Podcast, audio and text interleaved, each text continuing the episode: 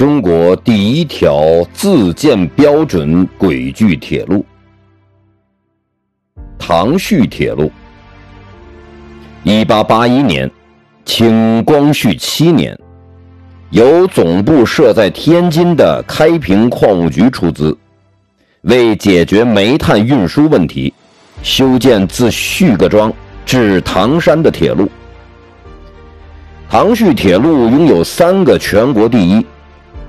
我国自建的第一条矿山铁路，第一条采用标准轨距的铁路，我国自办铁路的开端。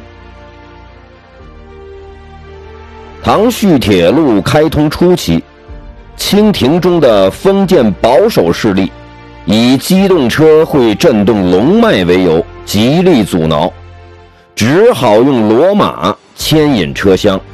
出现了被人们笑称“马拉铁路”的趣事。